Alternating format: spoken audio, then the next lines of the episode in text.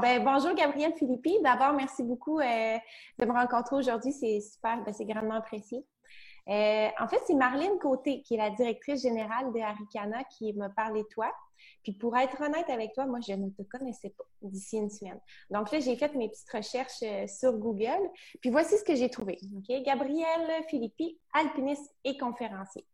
Au printemps dernier, Gabriel Philippi est le seul Québécois à avoir gravi l'Everest par ses deux versants. Il est devenu le premier Canadien à gravir l'Everest à trois reprises. Comme si ce n'était pas assez, en moins de 24 heures, il a enchaîné en grimpant le quatrième plus haut sommet du monde, le mont de l'Ost. Puis, en plus de ça, pour ses 50 ans, lui qui n'avait jamais nagé de sa vie, a décidé de faire un Ironman. Il a participé aux 160 km du Bromont Ultra et aux 125 km de l'Ultra Trail Aricana. Encore, en tant que chef d'expédition, il a aussi réussi une première mondiale en amenant un greffé du cœur au sommet du Mont Blanc tout en faisant la promotion de dons d'organes. Donc, voici un petit résumé de toi. Euh, mais c'est sûr que moi, j'aimerais ça que tu te présentes pour euh, les gens de la communauté de Trail de Québec. Dans tes mots à toi, comment toi, tu te décris comme, euh, comme personne? Bien, premièrement, merci de me recevoir. C'est le fun. Bonjour à toute la communauté de trail qui est avec nous aujourd'hui. J'espère que tout le monde garde les espadrilles pas loin de la porte, puis on est tous prêts à bouger quand on va avoir le go le, le feu vert. Euh, écoute, euh, j'aime pas vraiment beaucoup parler de moi. je te dirais, au niveau de la, communauté de trail, je te dirais, euh, c'est un sport que j'ai commencé il n'y a pas longtemps. quand, quand Bromont, en fait, quand j'ai sorti mon livre Instinct de survie en 2016, je donnais une conférence à Bromont et un des deux cofondateurs du Bromont Ultra était là et il m'avait invité en 2016 à faire le Bromont Ultra. Euh, j'ai dit, je ne cours pas de longue distance, je ne suis pas dans ce sport-là, je ne connais rien. Alors, je vais décliner ton offre, mais merci beaucoup. Il dit, mon offre reste sur la table quand tu voudras. il dit, je sais que tu aimerais ça. Et c'est resté comme ça. Et en 2017, euh, vu que je suis dans l'équipe de North Face, qui fait, euh, qui est commanditaire du Aricana, euh, je me suis dit, tiens, je vais m'essayer sur le 65. Je voulais faire le 80, mais il n'était pas là parce qu'il revient aux deux ans. Donc, j'ai dit, je vais faire le 65. J'ai fait le 65. j'ai eu une belle expérience. J'ai eu, du plaisir. Puis l'année suivante, Bromont et Trump sont revenus encore. Oh, on a vu que tu as commencé à faire du trade. J'ai dit, oui, mais attends, je ne suis pas Alors là, j'ai fait le 80 et, euh, et, je leur ai dit, écoutez, si je fais le 80 puis je ne me blesse pas puis que ça va bien, je vais aller faire votre Bromont Ultra. Et je ne savais pas dans quoi je m'embarquais, tu comprends? Alors, j'ai été faire le 80. Euh, à la fin de la course, j'avais aucune idée. Euh, une demi-heure plus tard, ma conjointe vient me voir. Elle dit Je viens de parler avec ma soeur. Apparemment, tu as fini premier dans ta catégorie d'âge. Ah. Alors, je peux te dire que le Bromont Ultra, euh, la gang, euh, Gilles puis François m'ont rappelé, m'ont dit Hey, tu t'es pas blessé, puis ça a l'air que ça a bien été. On te voit dans un mois. Alors, je me suis embarqué à aller faire le Bromont Ultra tout de suite après. Donc, euh, j'ai fait le 160, belle expérience, j'ai adoré ça, mais je ne suis pas dans, dans les tops, je ne connais rien, j'ai encore beaucoup à apprendre. La seule chose que je fais avec ça, c'est que je veux avoir du plaisir. Ah, je veux m'amuser. Puis pour moi, c'est de l'entraînement. Ah, c'est ben, l'entraînement C'est ce que j'ai découvert. J'ai découvert que on travaille les mêmes muscles, on travaille l'endurance, on travaille la gestion euh, des vêtements, de la nourriture, de la température. C'est les mêmes choses qu'on gère en montagne. Il y a beaucoup, beaucoup d'aspects qui se ressemblent. Puis pour moi, ben, c'est me retrouver en plus de temps en montagne. Donc, euh, c'est un plaisir. Wow, ben, c'est super. Est-ce que euh, tu dirais que l'entraînement pour justement les ultras peuvent te servir comme toi, comme alpiniste aussi?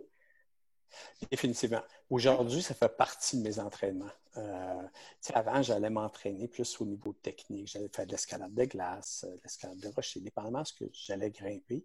Puis, je faisais beaucoup de cardio, mais surtout sur du plat. Parce que j'étais dans la région de Montréal, puis on s'entend qu'à Montréal, c'est assez plat. Mm-hmm. Euh, maintenant, je m'aperçois que la montagne est essentielle dans mon entraînement. Donc, au lieu d'être sur un tapis au gym incliné, ben, je vais dehors, puis euh, je vais, euh, je sur une montagne, puis je m'entraîne. Donc, c'est certain que quand la saison de course arrive, c'est intéressant pour moi d'être en montagne. C'est comme je te disais, on pratique l'entraînement au niveau des jambes, ça monte, ça descend, la même chose en montagne. Tu sais, on retrouve beaucoup, beaucoup d'éléments qui sont, qui, qui, sont en montagne entre elles. Donc, c'est devenu pour moi un, atout. Ah, ben c'est super. Puis, est-ce qu'il y a des choses, peut-être, parce qu'on sait, les ultra-trails, ça se passe beaucoup entre les deux oreilles, on le dit souvent. Oui. Est-ce qu'il y a des choses qui peuvent ressembler là-dedans à l'alpinisme, à ce qu'on retrouve en alpinisme? Oui. Oui, parce que euh, je mentionne tout le temps, quand on, quand on va en expédition, avant d'aller en expédition, quand tu t'entraînes, comme les ultra-trails, quand tu t'entraînes, tu t'entraînes, c'est 80% physique, ton entraînement, puis 20% mental. Parce que si tu dis, je m'en vais courir en montagne aujourd'hui un 50 km pour t'entraîner, ou un 25, peu importe la distance, à un certain moment donné, tu sais que c'est ton mental qui, va t'amener plus loin. Puis si ton mental, ton mental n'est pas là, tu vas craquer, tu vas dire, OK, je me retourne à la maison, je n'ai assez. En mm-hmm. montagne, c'est la même chose. L'entraînement est 80% physique, 20% mental. Mais quand tu arrives la journée où tu étais au camp de base, puis là, tu dois commencer à grimper la montagne, c'est l'inverse qui se produit. Ça devient 20% physique puis 80% mental. Parce que ah. physiquement, tu es prêt. Mais tu vas être bombardé au niveau mental. Des avalanches, quelqu'un qui se blesse, tu es malade, plein de choses vont arriver. Dans un ultra trail, c'est la même chose. Quand tu arrives au départ, tu t'es entraîné, tu le sais que tu es prêt physiquement, tu t'es entraîné un peu mentalement, mais la journée que tu vas aller taper la distance qui est un défi pour toi, mm-hmm. ça devient mental à 80% cette journée-là parce que physiquement, tu es prêt. Tu as fait tes entraînements, tu as fait tes courses, tu le sais, tu as bien mangé, tu as dormi, peu importe. Et cette journée-là, ça se passe entre les deux oreilles tu vas en profiter, t'amuser, mais ton mental, il va te jouer des tours à un moment donné, puis si tu te laisses embarquer, ça va pas bien aller. Tout le monde a une expérience comme ça. Oui. Ouais, Est-ce que euh, toi, de ton côté, tu entraînes ton mental? Est-ce que tu as des techniques? Est-ce que c'est quelque chose qui fait partie de ton entraînement? Oui. Je m'entraîne pas de musique. OK. Je m'entraîne pas de musique tout seul déjà là, ça t'amène à travailler sur toi, à gérer tout ce qui se passe. C'est plus facile. La musique te distrait. Oui, c'est bon, ça te fait passer du temps et tout ça. Mais si tu n'as pas le droit, en tout cas pour moi, au, niveau montagne, je sais que je ne peux pas mettre des écouteurs. Parce que si je mets des écouteurs en montagne puis une avalanche, je ne l'entendrai pas. Hum. Je vais la recevoir sa gueule puis je ne reviendrai pas. Hum pour moi, le mental, ça commence de cette façon-là. Il faut vraiment que, que je me focus à être seul avec l'environnement. Même chez d'autres personnes. Puis l'entraînement, ben, c'est ça. Je pars, je pars tout seul. Je n'ai pas besoin d'avoir quelqu'un avec moi. oui, c'est le fun d'aller avec du monde, j'en fais. Mais quand c'est un entraînement sérieux où je veux vraiment voir comment je me comporte, je me lance comme ça. Puis en montagne, ben, c'est comme ça. Au début, quand j'ai commencé en montagne, faire un parallèle, j'ai commencé en montagne, j'ai appris avec des gens qui connaissaient la montagne, ils m'ont montré des choses. Puis à un moment donné, j'ai décidé de partir tout seul sur le plus haut sommet en Amérique du Nord, en Alaska, le mont Denali. Je suis parti seul, j'ai dit, je vais voir tout ce que j'ai appris, est-ce qu'aujourd'hui, je peux me débrouiller seul? Pour moi, c'est une école, ça. Tu veux, la journée où que tu pars seul faire un 50 km que tu as tout le temps fait avec d'autres, euh, puis là, tu dis, OK, euh, tu te lances ce défi-là d'être seul. Là, tu vas tout gérer tout seul. Puis ça, là, tu apprends, tu apprends, tu apprends, tu apprends beaucoup. Donc, c'est un peu, un, peu la façon que je suis capable de le voir entre les deux, entre les deux sports. Hmm. Ah, je trouve ça intéressant.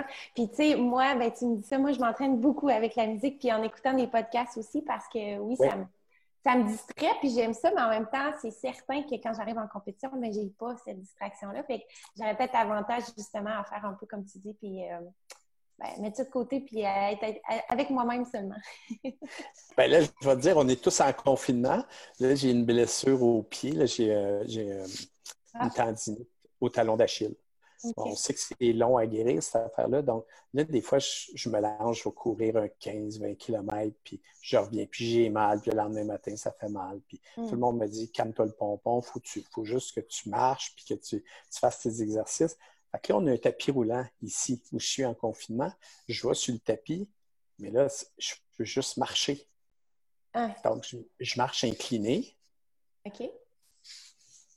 Ben, c'est là que je mets des écouteurs puis j'écoute du Netflix. parce que je ne serais pas capable. Je serais pas capable d'être une heure et demie sur le tapis sans ça, là. Tu comprends? Là, je triche. Là, là, je triche parce que c'est mon seul moyen de continuer. c'est bon. Euh, puis, je t'écoutais parler, puis ça me faisait beaucoup penser à un peu de la méditation. Tu sais, on entend souvent ça, les gens qui partent là, des semaines, ils vont faire euh, de la méditation, puis ils ne parlent pas entre eux autres. Puis, euh, est-ce que c'est quelque chose que toi, tu pratiques? Je ne pratique pas de méditation. Quand j'ai quand j'ai, par contre, quand j'ai commencé à grimper en 2000, euh, première fois que j'allais sur l'Everest, j'avais fait du tai chi.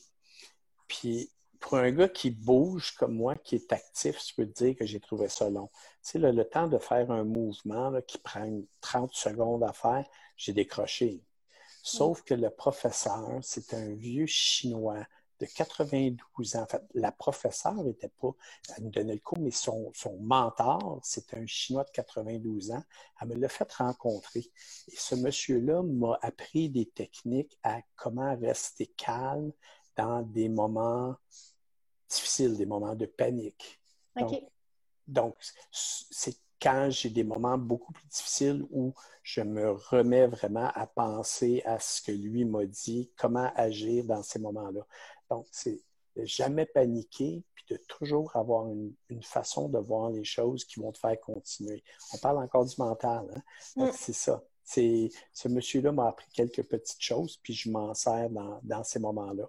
Mais je pense que maintenant, avec l'expérience, possiblement les gens qui nous écoutent, qui n'ont fait plusieurs, savent que ça va passer, savent que mentalement, ils sont forts, puis que le mur qu'on dit tout le temps que les gens frappent, le, moment difficile dans la course, ils savent comment passer au travail maintenant. Ceux qui ne l'ont jamais vécu ou qui se lancent un défi plus grand cette année, aller à une distance plus, plus grande, il y a ce moment-là d'inconnu, puis l'inconnu nous fait peur. Donc, c'est de quelle façon je me prépare pour ce moment-là qui est important. puis souvent, les gens paniquent, vont trouver une excuse facile, faire demi-tour. Puis, euh, ben, c'est le mental. Il faut trouver la façon, la façon à nous. Oui, c'est ça. Ben, ce que j'entends aussi, c'est peut-être de l'affronter, de ne pas le fuir. Est-ce que c'est ça? Oui, c'est ça. Oui, oui, oui, oui, oui. Oui, parce que c'est de l'adversité. Puis, tu sais, je le dis dans mes conférences, l'adversité, elle a juste un but, c'est de te faire abandonner. L'adversité va tout faire te faire abandonner. Puis qu'est-ce qu'elle fait en même temps? C'est qu'elle te donne une excuse pour arrêter. Elle te donne une excuse pour abandonner. Ah, mais à cause de la météo, à cause de mon soulier, à cause de mon pied, tu comprends? Oui. Mais, mais elle te donne l'excuse d'arrêter, mais en même temps, tu sais, il est où, il est où l'adversité. Puis je dis toujours, il faut que cette adversité-là devienne ton ami. Donc, il faut que tu lui fasses voir que ben, tu ne me fais pas peur. Oui, j'ai mal aux pieds, mais je vais m'arranger avec ça. Tu comprends? Tant qu'on ne se met pas en danger, évidemment, tu sais, je veux dire, c'est une avalanche qui, s'en vient, qui est évidente, je vais rester tranquille, puis je vais attendre deux jours avant qu'elle soit tombée. Mais c'est, c'est la façon que l'adversité, elle est face à nous. Il faut qu'on la voit comme un ami. Puis tant, tant, que tu gagnes sur l'adversité, tu te renforces mentalement pour tes prochaines courses. Oui, oui, ça c'est vrai. Ben, c'est comme un peu nos limites, hein? on repousse nos limites. Puis moi, l'adversité, sais-tu comment je l'appelle? Je l'appelle la bête noire. Moi, j'ai dit c'est la bête noire. c'est euh, bon. Mais là, la bête noire va être mon amie maintenant. Et voilà. Et voilà. On peut l'appeler la bête rose. Là, ça va finir par une bête rose. Euh, écoute, j'ai trouvé de l'information aussi sur toi, mais j'aimerais ça développer là-dessus. Euh, ça disait que tu as déjà été prisonnier d'une grotte glaciale à, plus de 5200 mètres d'altitude. C'est quoi cette histoire-là? Qu'est-ce qui est arrivé? En fait, euh, c'était dans l'expédition que je te parlais tantôt où j'ai décidé de partir tout seul pour voir tout ce que j'avais appris, j'étais capable de le mettre en pratique. Et en même temps, juste avant le départ du voyage, j'avais lu un livre. C'était comment faire une ascension alpine sur un 6000 mètres que j'allais faire. Comment le faire de la façon la plus rapide, la plus légère possible. Et ça disait qu'à un certain moment donné, où tu es rendu dans ton ascension de montagne, tu te dis, OK, combien de temps qu'il me reste à grimper d'ici, du point A que je décide, jusqu'au point B qui est le sommet, pour revenir à mon point A le plus vite possible. De faire combien, combien de temps je pense mettre? Alors là, tu apportes le minimum. Donc, dans, mon sac à dos, à partir de 14 000 pieds, je m'étais dit, de 14 000 pieds à 20 000 pieds, puis revenir, deux jours, je, vais être bon. OK j'ai pris deux jours de bouffe, deux jours de pétrole avec un petit réchaud. J'ai pas apporté de tente, j'ai pas apporté de sac de couchage, puis je suis parti pour monter la montagne. Et à un certain moment donné, la tempête s'est levée. Hmm. Je suis coincé, je peux plus monter, je peux plus descendre. Il y a un blizzard qui est apparu. La météo devait être belle pour cette jours. Ben, tu sais, météo, météo média, des fois, ils se trompent, mais c'est la même chose aux États-Unis. Ils se trompent aussi des fois. Alors, je suis resté coincé sans pouvoir monter ni descendre. Il y avait un ranger sur la montagne à l'endroit où j'étais, à 17 200 pieds. Puis il me dit Viens dans ma tente. J'ai dit non, je veux faire l'expédition tout seul. Je, le fais comme si je suis tout seul avec la montagne.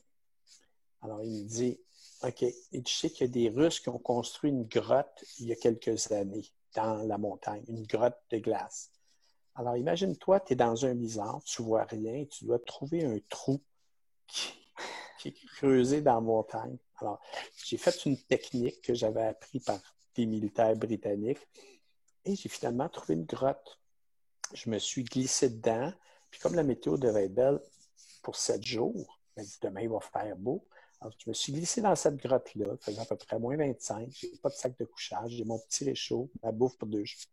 Puis finalement, ça a duré quatre jours. Ah, je suis resté coincé quatre jours. Donc, euh, là, je faisais comme la marmotte. Je sortais du trou, j'allais voir le lendemain matin. OK, il vente encore, il fait pas beau. Je rentrais. J'ai passé quatre jours avec deux journées de nourriture. Donc, je raconte un peu dans le livre, justement, comment ça s'est passé, toute cette histoire-là. Puis, au bout de quatre jours, quand je suis sorti, ben, c'est à peu près comme le confinement ici. Après quatre jours, je suis sorti, là, ben, j'ai dit, je vais au sommet, là vrai que je vais juste rester encore en cabané. je suis parti pour le sommet. J'ai fait le sommet cette journée-là. Ah, mais ça a été une expérience incroyable en termes de justement comment tu affrontes l'adversité parce que je sais, j'avais lu sur Denali des équipes qui sont décédées dans le passé dans des, des conditions similaires. Donc, le mental que je me forgeais comme ça à travers les différentes expériences, sans paniquer, a fait que tranquillement, à travers les années, ce mental-là ben, est devenu de plus en plus fort. Oui. Puis, c'est quoi les mantras un peu que dans ces circonstances-là que toi, tu, te dis, tu sais, que tu. Euh, ben, en fait, sais-tu quoi? J'avais, euh, j'avais euh, une barre de chocolat. OK. Et je me, je me, laisse, je me l'ai installée sur une, une, partie dans la grotte. Je l'ai mise là, puis j'ai dit, elle, je vais la manger, là, vraiment, là, quand je vais vraiment, vraiment savoir qu'il me reste juste ça de survie. Donc, elle me tenait en vie. Puis l'autre affaire, c'était que j'avais rencontré des Américains. Il y avait la photo d'un petit bonhomme de deux ans. Il venait de fêter ses deux ans. Puis il était atteint d'une maladie très spéciale. Et les médecins avaient dit qu'il ne vivra jamais plus, plus vieux que l'âge de deux ans. Alors, ces gars-là ramassaient des fonds, ils voulaient aller au sommet. Finalement, ça n'allait pas bien, leur chose. Donc, on dit, Gabriel, t'aimerais-tu apporter, j'aimerais ça que tu amènes la photo de Kanye au sommet. Oh, wow. Puis, ça va nous aider à ramasser des fonds, tout ça. Donc, j'avais cette petite photo-là du bonhomme. Puis, tu sais, je me disais, dans la grotte, là, je me disais, le petit Connor, il vit quelque chose de bien plus dur que ce que je vis présentement. Moi, je me suis mis dans le trouble moi-même. Mais ce petit Connor-là, il prendrait ma place demain matin, n'importe quand. Puis moi, je ne prendrais pas sa place. il y a des gens qui sont dans des situations pires que nous autres. quand tu relativises, quand tu ne joues pas à victime, quand tu, tu, tu fais ce que tu as à faire pour le plaisir, puis tu vois qu'il y a des gens comme Connor qui est vraiment au quotidien, c'est ce qu'il vit, le petit bonhomme. Tu dis, j'ai pas à me plaindre, je suis bien, je suis en santé, puis je vais m'en sortir. Puis ce petit bonhomme-là me tenait autant qu'à voir le chocolat qu'il y avait là. Hmm. Hmm.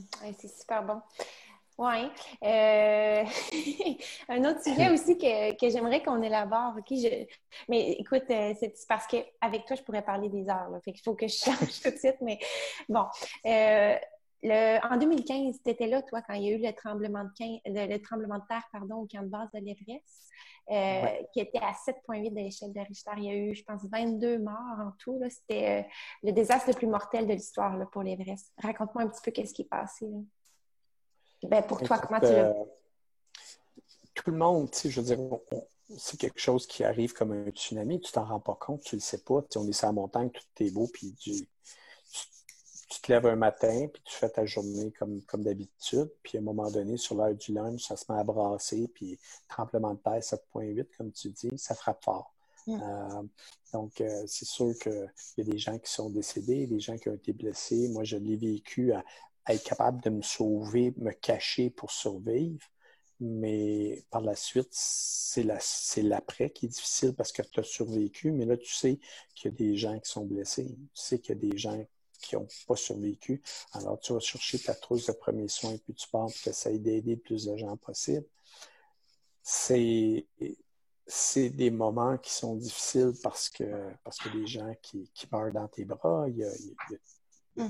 tout le processus d'après, quand tu as fini cette journée-là, tout ce qui, tout ce qui se promène dans ta tête, c'est des images de, d'horreur que tu as vues toute la journée.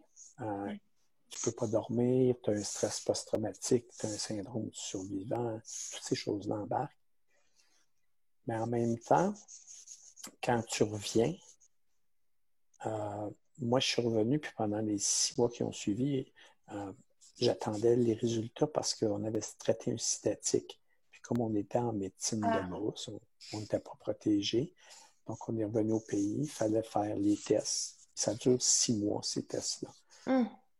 Fait que tu sais, tu as le choix dans la vie. Tu peux t'asseoir puis te plaindre, euh, jouer à victime, ou tu te relèves les manches puis tu fais quelque chose. Puis ce six mois-là, ça a été, je te dirais, le plus beau six mois de ma vie en tant que grimpeur, parce qu'il y a deux beaux projets qui sont nés de ça.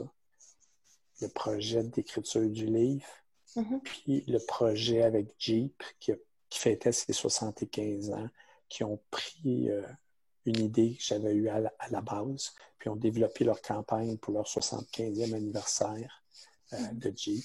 Puis ça a fait huit épisodes qui ont été vus en anglais, en français à travers le Canada, euh, euh, sur le web, 350 euh, millions de vues au total qui ont ramassé dans télé et tout ça.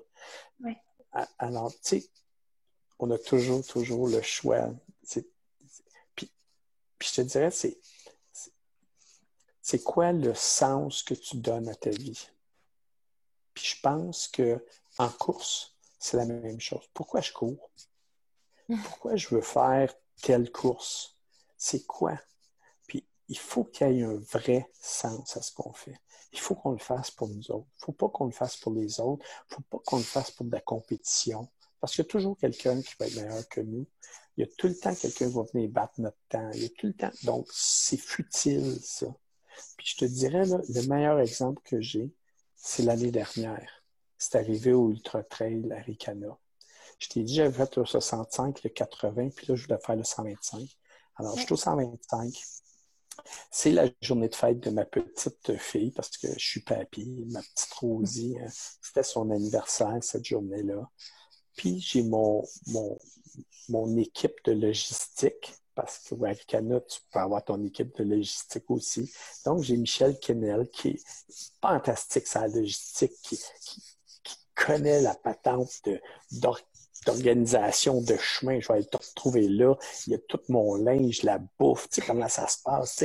Je suis content, j'ai quelqu'un qui est autour de moi puis qui sait exactement comment prendre soin de moi. je suis super content. Et je te dirais, la veille du départ, j'ai eu un appel. Puis cet appel-là m'a bouleversé. C'est un appel qui, est très personnel, qui m'a bouleversé au niveau de la famille. Et j'ai jonglé avec l'idée de ne pas prendre le départ. Mm. Et je ne l'ai pas dit à personne. Je, gérais ça. Puis je me suis dit, non, je ne peux pas faire ça à Michel. Michel, il est, là avec moi, là, dans Charlevoix. Il est prêt, il a préparé le tout. On, on, est prêt. Là, je peux pas faire ça à ma petite fille. Rosie, c'est sa fête euh, cette journée-là de Jaricana. Go, je prends le départ. Et je me souviens, là, on prend le départ à genre 3 heures de la nuit au Aricana, le 125. Je prends le départ, puis je te dirais, le premier pas que j'ai fait de l'autre côté de la ligne du départ, à ce moment-là, je savais que je n'étais pas à ma place. Dans le sens ah. où j'ai senti que ma tête n'était pas là. Je ne faisais que penser à ça. Puis je me suis dit, OK, finis, finis ton 125, là, puis après ça, tu le géreras. Puis j'essayais de me conditionner à finis ton 125, puis finis ton 125, est parti, go, fini. Et c'est rendu, à un moment donné, je suis dans un beau grand sentier. On est rendu au kilomètre 99. On a du temps en masse pour finir. Et je marche. Je marche sur un beau sentier plus que tu pourrais courir là, là, vraiment bien pour, euh, avant, de pogner l'autre côte qui va te faire suer. sur un terrain plat, puis à un moment donné, il y a deux gars de l'équipe médicale qui sont là, qui ont un petit feu de camp. Puis eux autres sont dans les portions où il y a moins de gens qui passe où tu pourrais avoir un problème. Et là, les deux gars m'encouragent. Hey, vas-y, il ne reste pas grand temps, tu as presque fini. Et là, je leur dis, ben comme ça, je dis, oh non, non, moi j'ai décidé, j'ai fini, les gars. voyons donc. Viens avec nous autres au feu. Puis je voyais que les gars étaient sympathiques. ils encourageaient, puis ils voulaient te donner, tu sais, comme tu pensais, j'étais dans un creux, puis tu sais. Non, non, non, les gars, j'ai dit, ma décision est prise. J'ai fini, j'arrête. Et eux autres n'en revenaient pas. Puis j'ai dit, regarde, j'ai dit, ça fait 99 km que je me bats à me dire, finis le 125, puis tu passeras à d'autres choses après. Mais je ne le faisais pas pour les bonnes raisons. Oui. Vois-tu, je le faisais seulement pour finir. Je le faisais pour la photo du finish. Je le faisais pour pouvoir peut-être mettre quelque chose sur Facebook ou sur Instagram le lendemain pour dire je l'ai fini, puis que les gens disent bravo, puis que les gens disent félicitations. Hmm. Mais à chaque fois que je fais quelque chose, je le fais pour une raison. Je le fais pour aider des gens. Je le fais pour, tu sais, je le regarde, j'aide des gens atteindre le sommet d'Everest chez mes clients. J'aide mes clients dans les conférences à ce que la compagnie soit meilleure, que les employés soient meilleurs. J'aidais, je suis une famille de 10, j'aidais les plus jeunes chez nous quand j'étais jeune. J'aide les gens. Puis là, ce que je faisais, c'était contre mon sens, mon purpose, mon but. Je le faisais juste pour... Ça n'avait aucune valeur. Ça n'avait pas... J'aurais rien gagné avec ça. Mm. Alors, j'ai arrêté, puis j'ai jamais eu de regrets mm. parce que je ne le faisais pas pour les bonnes raisons. Mm. Mais ça m'a pris 99 km pour le réaliser. Parce que je me disais en même temps, Michel va être déçu si j'arrête. Ma petite Rosie va être déçue que papier n'est pas fini. Puis je ne voulais pas décevoir les gens. Mais en bout de ligne, tu sais quoi, les gens ils comprennent. Michel, il dit, ben voyons donc, Gabriel. Michel, il a des enfants, il comprend lui aussi. Puis, tu sais, je veux dire, la, petite Rosie, elle, comprend que à un moment donné, dans la vie, il y a des coups durs, puis il y a, des choses. Tu sais, je veux dire, elle, que je finisse, je finisse pas, elle, est contente. Là, Mais, tu sais, faire pour les bonnes raisons. Oui. Oui, c'est super bon. Euh, ben écoute, tantôt, là, je reviens sur euh, les, euh, les petites vidéos Jeep que tu parlais. Oui. Moi, j'en ai vu un, mais est-ce qu'ils sont accessibles? Est-ce que les gens, ils peuvent voir ça? Oui? OK, ben je vais rajouter le lien avec ça. Oui. Tu peux le voir sur, si tu vas sur Google, il y a la version anglaise et française parce qu'on a tourné dans les deux langues. Donc, En, français, c'est Sommeil inexploré. Si tu tapes sur Google G, Sommeil inexploré, il y a huit épisodes. Parfait. Puis, euh, ah, pour les, gens qui veulent les voir en anglais, c'est Unclimbed, puis euh, Jeep les huit épisodes sont là dans les deux langues. Ouais. Ben, c'est ça, moi j'en ai, j'en ai vu un, mais je me demandais si les huit étaient disponibles. c'est, vraiment, c'est vraiment super bien tourné. Puis euh, pour ton livre aussi, euh, le livre Instinct de survie, ça, ça a été l'année à l'automne passé hein, que vous avez fait une comme pour amasser des fonds pour euh, une amie à toi qui est Sherpa Sona. Oui. Ouais. Ben, le jeune Sherpa, comme tu parlais tantôt, là, on a fait Everest pilotier ensemble. Euh, ben, tu vois, c'est ça. J'ai voulu l'aider parce que c'est un jeune euh, avec ses quatre sœurs. Ils sont orphelins mhm. euh, depuis cinq ans maintenant. Lui, depuis l'âge de 16 ans, quand son père, sa mère est décédée quand il était jeune, son père est décédé, il avait 16 ans. Et l'année dernière, ça faisait quatre ans qu'il s'occupait de ses quatre sœurs et de lui il payait l'éducation à ses sœurs. Dès qu'il y avait une somme dans ses poches, ça allait à payer le loyer, à s'occuper de la maison dans le village, à s'occuper de l'appartement à Katmandou parce que le secondaire, puis le cégep, puis l'université, c'était à Katmandou. Alors, imagine-toi, tu as 16 ans, puis tu vas travailler à tous les jours quand l'argent est possible de rentrer. Puis tout l'argent que tu fais, au lieu de t'acheter un nouveau vélo, des nouveaux espadrilles pour aller faire des courses, ben, tu payes les études de tes quatre sœurs puis tu les fais vivre. Mm. Puis comme ce petit bonhomme-là était porteur pour nous dans une expédition, je voyais qu'il y avait un potentiel. Puis j'ai dit, prochaine fois que je reviens, tu veux être Sherpa, je t'engage.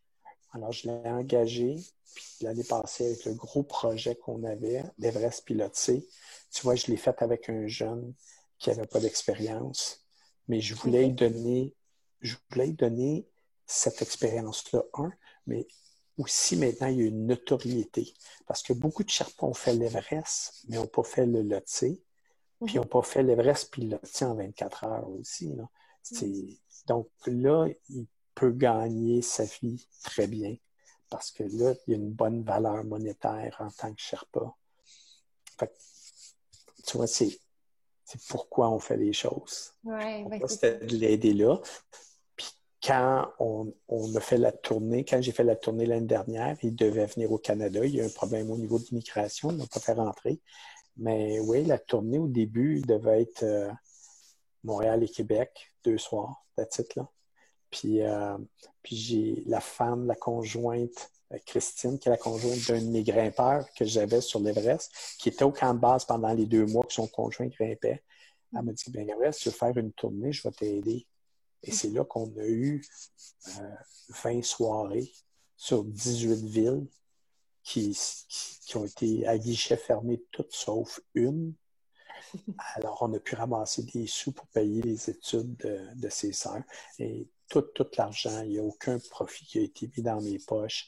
Euh, tout l'argent a été euh, mis sur un fonds, puis c'est pour payer les études de ses sœurs. OK. c'est super. est-ce que, encore, quand on achète ce livre-là aujourd'hui, ça donne encore des fonds pour ça? Euh, en fait, c'était pas le livre, on donnait, c'est l'argent qui était ramassé aux ah. portes. Ah, OK, je comprends. Oui, ouais, ouais, Les gens payaient. puis autre chose, ça aussi. OK. Puis autre chose, ça aussi, je vais mettre un lien là, avec, euh, dans le petit texte qui va suivre ce, webinaire-là, je vais mettre un lien pour euh, le livre si les gens se posent des questions. Euh, Écoute, on est rendu avec la, on est rendu, la version est en anglais ou en, anglais ou en français. Puis les deux ont la version copie livre de poche maintenant. le, livre français, la copie de poche, c'est 400 pages, je pense, le livre. je ne me souviens pas trop, là, mais il est 15 puis euh, les gens le dévorent, les, commentaires qu'on a. si, les gens veulent aller chercher de l'inspiration dans le livre, il y en a. Oui, ouais, c'est certain. Euh, puis juste pour euh, préciser un petit peu, là, dans, le 24 heures, quand tu as monté, en fait, tu as monté l'Everest, puis ensuite, tu es descendu au quatrième, troisième camp de base pour ah, remonter. C'est ça? on, est descend, on, est, on est revenu au camp 4. Après l'Everest, on est revenu au camp 4 à 8000 mètres. Mm-hmm. Puis, euh, on s'est reposé euh, quelques heures euh, au camp 4. On s'est reposé quelques heures. Après, on est redescendu vers le camp 3, mais entre le camp 3 et le camp 4, il y a le Lotse. Et là, tu rentres pour monter. Puis là, il y, a un couloir, puis là, tu t'en vas là. Puis après ça, on est descendu jusqu'à 6500 mètres, 6500 mm. mètres cette journée-là, après avoir fait le sommet de, la Ouais. ouais. Puis moi, je ben, est-ce que tu connais euh, Kylian Jornet? Nous, en oui. bon. Qu'est-ce que tu penses de son exploit qu'il a fait? Toi qui as, grimpé l'Everest quelques fois. Là. Moi, je n'enlèverai pas ce qu'il a fait. C'est fantastique. J'espère juste qu'il le fait pour les bonnes raisons. Parce que mm-hmm j'ai connu, j'ai connu du monde qui ont des commanditaires euh, sur la montagne, qui ont des commanditaires, puis ils se font pousser dans le derrière pour arriver avec quelque chose de nouveau, pour faire parler d'eux, de la marque, tout ça.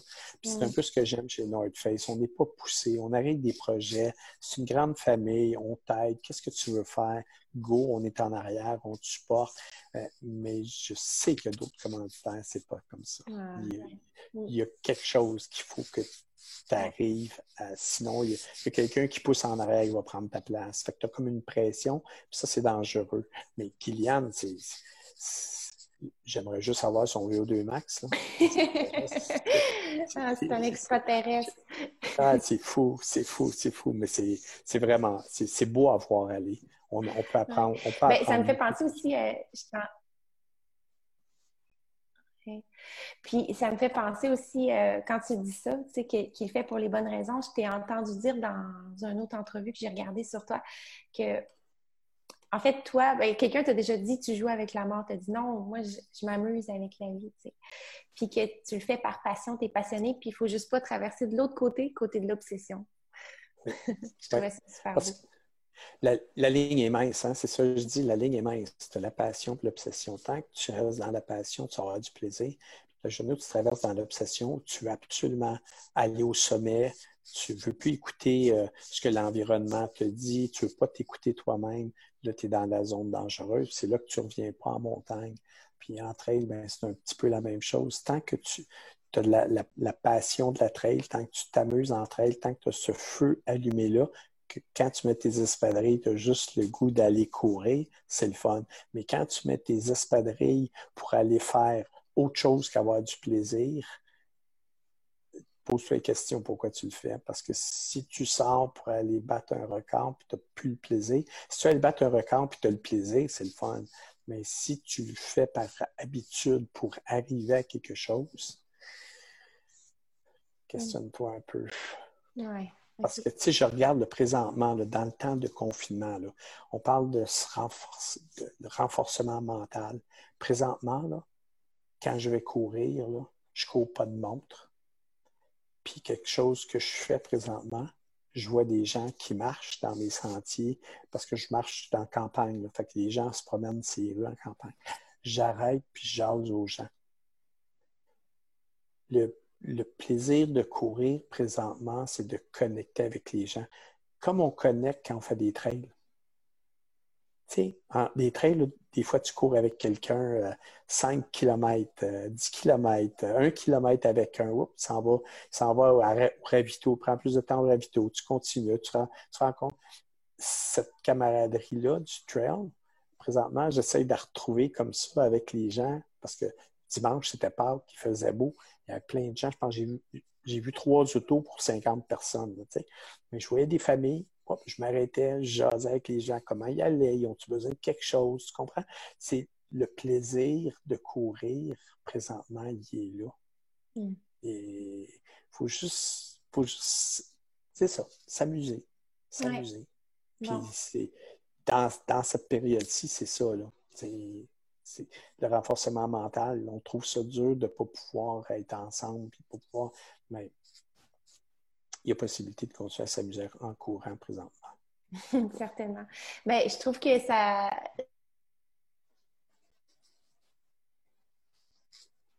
C'est une chose que tu aimerais euh, développer, qu'on n'a pas, une question que je t'ai pas posée, quelque chose que tu aimerais euh, parler là, présentement. Je te lance la balle. En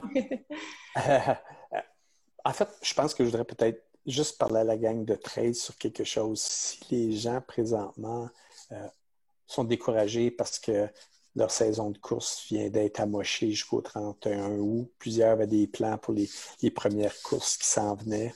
Euh, on, a, un gros point d'interrogation sur le Haricana puis le Bromont parce qu'on ne sait pas jusqu'à où ça va s'étendre. Mais présentement, je te dirais, continue à t'entraîner. Continue à t'entraîner en t'amusant. Puis le meilleur exemple que j'ai, j'avais déjà entendu l'histoire du bambou. Un bambou, ça met cinq ans et demi avant de prendre sa taille maximale qui joue entre 75 et 90 pieds. Environ 25-30 mètres. Il va mettre cinq ans et demi. Mais pendant le premier cinq ans et trois mois, tu vois rien sortir du sol. Tout se passe en dessous de la terre. Tout, tout se passe là. Et dans le dernier trois mois, pouf, ça sort et ça monte sur 30 mètres de haut. Le dernier de 90 jours, ça monte de 30 mètres. Alors, présentement, si tu te prépares pour une course, fais ça. Fais ton travail comme le bambou. C'est du travail qui est fait en dessous du terrain. Puis tantôt, quand ça va être le temps de la course, tu vas partir comme le bambou. Tu vas, tu vas, tu vas exploser comme le bambou. Parce que on s'entend, on ne court pas présentement juste pour une course. C'est un style de vie. Il ne faut pas penser juste à une course. C'est un style de vie. Mon expédition du Népal qui été annulée là, c'est pas grave. On la reporte en 2021. Mais ça ne nous empêche pas de continuer à grimper et à s'amuser. La course, c'est la même chose. Mm. Pas courir juste en prévision d'une course, mais d'en faire un style de vie. Mm. Ah ben c'est super. Puis aussi, euh, j'aimerais juste répéter tes mantras que j'avais trouvés qui, qui, sont super concrets. Tu dis repousser ses limites que l'on s'impose, s'entourer de gens compétents, traverser des tempêtes pour peaufiner sa vision de la vie, passer à l'action, passer du rêve à la réalisation. Signé Gabriel Philippi. oui. oui. Ben, je pense que ça dit beaucoup. Puis, euh, puis on a tous des rêves, on a tous des choses qu'on va accomplir, mais c'est ça. Euh, faisons-le pour les bonnes raisons. Mm. Bon. Ben, je te remercie beaucoup, Gabriel. J'espère que cette rencontre euh, qui s'adresse spécialement à notre communauté TRAL, ça va aider les gens à garder la motivation puis surtout inspirer. Euh, en tout cas, moi, ça m'inspire, je te le dis tout de suite. je vais la réécouter. Ben, merci. Merci infiniment de m'avoir eu, puis merci à toute la communauté, puis j'ai hâte de vous revoir quelque part sur une trail. Là. Moi, je veux retourner sur le 125 cette année. Yay!